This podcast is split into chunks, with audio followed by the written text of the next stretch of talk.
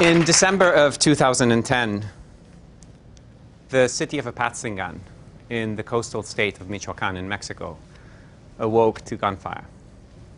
For two straight days, the city became an open battlefield between the federal forces and a well organized group, presumably from the local criminal organization, La Familia Michoacana, or the Michoacán family. The citizens didn't only experience incessant gunfire, but also explosions and burning trucks used as barricades across the city. So, truly like a battlefield.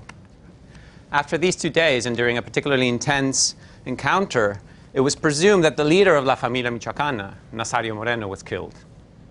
In response to this terrifying violence, the mayor of Apatzingán decided to call the citizens to a march for peace. The idea was to ask for a softer approach to criminal activity in the state. And so, the day of the scheduled procession, thousands of people showed up. As the mayor was preparing to deliver the speech starting the march, his team noticed that while half of the participants were appropriately dressed in white and bearing banners asking for peace, the other half was actually marching in support of the criminal organization and its now presumed defunct leader. Shocked, the mayor decided to step aside rather than participate or lead a procession that was ostensibly in support of organized crime. And so his team stepped aside. The two marches joined together and they continued their path towards the state capital. This story of horrific violence, followed by a fumbled approach by federal and local authorities as they try to engage civil society, who has been very well engaged by criminal organization, is a perfect metaphor for what's happening in Mexico today, where we see that our current understanding of drug violence and what leads to it is probably at the very least incomplete. If you decided to spend 30 minutes trying to figure out what's going on with drug violence in Mexico by, say, just researching online, the first thing that you would find out is that while the laws state that all Mexican citizens are equal, there are some that are more and there are some that are much less equal than others.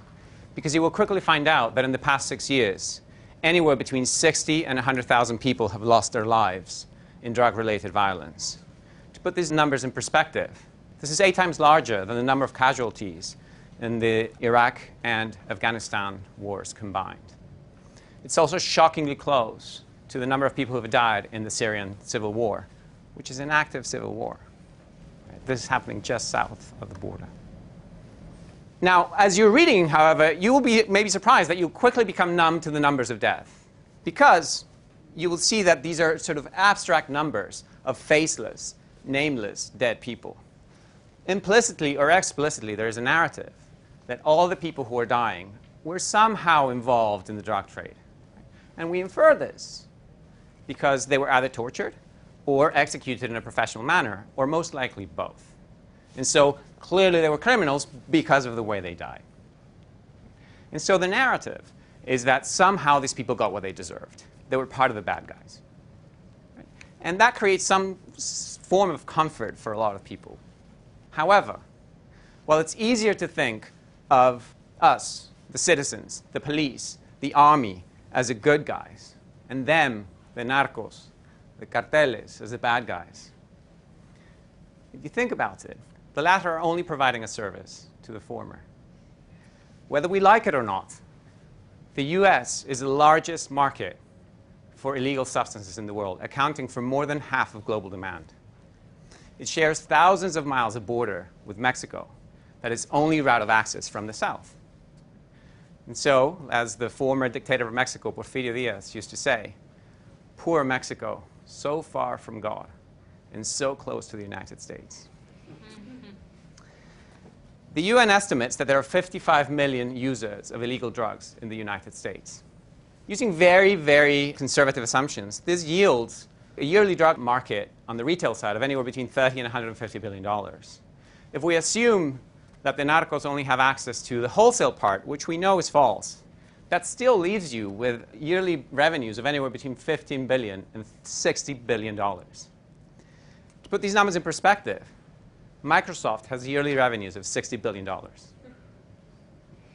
And it so happens that this is a product that, because of its nature, a business model to address this market requires you to guarantee to your producers that their product will be reliably placed in the markets where it's consumed. And the only way to do this, because it's illegal, is to have absolute control of the geographic corridors that are used to transport drugs. Hence, the violence. If you look at a map of cartel influence and violence, you will see that it almost perfectly aligns with the most efficient routes of transportation from the south to the north. The only thing that the cartels are doing is they're trying to protect their business. It's not only a multi billion dollar market, but it's also a complex one. Right? For example, the coca plant is, is a fragile plant that can only grow in certain latitudes. Right? And so this means that a business model to address this market requires you to have decentralized international production that, by the way, needs to have good quality control because people need a good high that is not going to kill them and that is going to be delivered to them when they need it. And so that means that you need to secure production and quality control in the South, and you need to ensure that you have efficient and effective distribution channels in the markets where these drugs are consumed. I urge you, but only a little bit because I don't want to get you in trouble, to just ask around and see how difficult it would be to get whatever drug you want, wherever you want it, whenever you want it, anywhere in the US. And some of you may be surprised to know that there are many dealers that offer a service where if you send them a text message, they guarantee delivery of the drug in 30 minutes or less. Think about this for a second. Think about the complexity of the distribution network that I just described. It's very difficult to reconcile this with the image of faceless, ignorant goons that are just shooting each other. Very difficult to reconcile. Now, as a business professor, and as any business professor will tell you, an effective organization requires an integrated strategy that includes a good organizational structure, good incentives, a solid identity, and good brand management. This leads me to the second thing that you would learn in your 30 minute exploration of drug violence in Mexico. Because you would quickly realize and maybe be confused by the fact that there are three organizations that are constantly sort of named in the articles. You will hear about Los Zetas, the Knights Templar, which is the new brand for the Familia Michoacana that I spoke about at the beginning, and the Sinaloa Federation. You will read that Los Zetas is this assortment of sociopaths that terrify the cities that they enter and they silence the press. And this is somewhat true, or mostly true. But this is the result of a very careful branding and business strategy. You see, Los Zetas it's not just this random assortment of individuals, but was actually created by another criminal organization, the Gulf Cartel, that used to control the eastern corridor of Mexico. When that corridor became contested, they decided that they wanted to recruit a professional enforcement arm. So they recruited Los Zetas, an entire unit of elite paratroopers from the Mexican army. They were incredibly effective as enforcers for the Gulf Cartel. So much so that at some point they decided to just take over the operations. Which is why I ask you to never keep tigers as pets, because they grow up. Because the Zetas organization was founded in treason, they lost some of the linkages to the production and distribution in the most profitable markets like cocaine. But what they did have, and this is again based on their military origin, was a perfectly structured chain of command with a very clear hierarchy in a very clear promotion path that allowed them to supervise and operate across many, many markets very effectively, which is the essence of what a chain of command seeks to do. Right? And so, because they didn't have access to the more profitable drug markets, this pushed them and gave them the opportunity to diversify into other forms of crime. That includes kidnapping, prostitution, local drug dealing, and human trafficking, including of migrants that go from the South to the US. So, what they currently run is truly and quite literally a franchise business.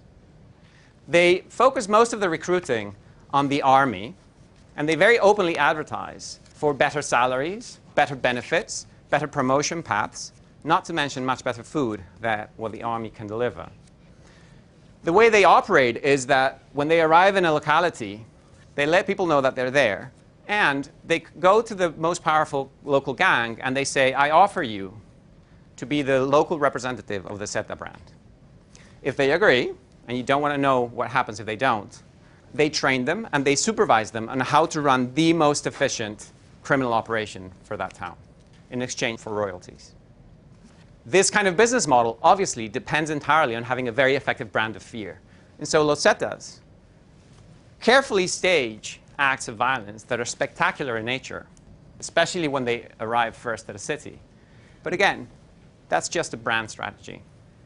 I'm not saying they're not violent, but what I am saying is that even though you will read that they're the most violent of all, when you count, when you do the body count, they're actually all the same. In contrast to them, the Knights Templar that arose in Michoacan emerged in reaction to the incursion of the Zetas into the state of Michoacan. Michoacan is a geographically strategic state because it has one of the largest ports in Mexico and it has very direct routes to the center of Mexico, which then gives you direct access to the US. The Knights Templar realized very quickly that they couldn't face the Zetas on violence alone. And so they developed a strategy as a social enterprise. They brand themselves as representative of and protecting of the citizens of Michoacan against organized crime. Their brand of social enterprise means that they require a lot of civic engagement. So they invest heavily in providing local services, like dealing with home violence, going after petty criminals, treating addicts, and keeping drugs out of the local markets where they are. And of course, protecting people from, from other criminal organizations. Now, they kill a lot of people too. But when they kill them, they provide very careful narratives and descriptions for why they did them through newspaper insertions, YouTube videos, and billboards that explain that the people who were killed were killed because they represented a threat, not to us as an organization, of course, but to you as citizens. And so we're actually here to protect you. They, as social enterprises do, have created a moral and ethical code that they advertise around. And they have very strict recruiting practices. And here you have the types of explanations that they provide um, for some of their actions. They have actually retained access to the profitable drug trade. But the way they do it is because they control all of Michoacan and they control the port of Lázaro Cárdenas, they leverage that to, for example, trade copper from Michoacan that is legally created and legally extracted with illegal ephedrine from China, which is a critical precursor for methamphetamines that they produce, and then they have partnerships with large organizations like the Sinaloa Federation that place their product in the US. Finally, the Sinaloa Federation, when you read about them, you'll often read about them with an undertone of reverence and admiration because they are the most integrated and the largest of all Mexican organizations, and many people argue the world. They started as just sort of a transport organization that specialized in smuggling between the US and the um, Mexican borders. But now they have grown into a truly integrated multinational that has partnerships in production in the South and partnerships in global distribution across the planet. They have cultivated a brand of professionalism, business acumen, and innovation. They have designed new drug products and new drug processes they have designed narco tunnels that go across the border, and you can see that these are not the, the Shawshank Redemption types. they have invented narco submarines and boats that are not detected by radar. They have invented drones to transport drugs, catapults, you name it. One of the leaders of the Sinaloa Federation actually made it to the Forbes list like any multinational would, they have specialized and focused only in the most profitable part of the business, which is high margin drugs like cocaine, heroin, methamphetamines. Um, like any traditional Latin American multinational would, the way they control their operations is through family ties. When they're entering a new market, they send a family mer- member to supervise it. Or if they're partnering with a new organization, they create a family tie, either through marriages or other types um, of ties like any other multinational would, they protect their brand by outsourcing the more questionable parts of the business model. Like, for example, when they have to engage in violence against other criminal organizations, they recruit gangs and other smaller players to do the dirty work for them. And they try to separate their operations and their violence and, and be very discreet about this. To further strengthen their brand, they actually have professional PR firms that shape how the press talks about them. They have professional videographers on staff. They have incredibly productive ties with the security organizations on both sides of the border. And so, differences aside, what these three organizations share is, on the one hand, a very clear understanding that institutions cannot be imposed from the top, but rather they are built from the bottom up, one interaction at a time. They have created extremely coherent structures that they use to show the inconsistencies in government policies. And so, what I want you to remember from this talk are three things. The first one is that drug violence is actually the result of a huge market demand and an institutional setup that forces the servicing of this market to necessitate violence to guarantee delivery routes. The second thing I want you to remember is that these are sophisticated, coherent organizations that are business organizations. And analyzing them and treating them as such is probably a much more useful approach. The third thing I want you to remember is that even though we're more comfortable with this idea of them, a set of bad guys separated from us, we are actually accomplices to them, either through our direct consumption or through our acceptance of the inconsistency between our policies of prohibition and our actual behavior of tolerance or even encouragement of consumption. These organizations service, recruit from, and operate within our communities. So necessarily, they're much more integrated within them than we are comfortable acknowledging. And so, to me, the question is not whether these dynamics will continue the way they have we see that the nature of this phenomenon guarantees that they will. The question is whether we are willing to continue our support of a failed strategy based on our stubborn, blissful, voluntary ignorance at the cost of the deaths of thousands of our young. Thank you.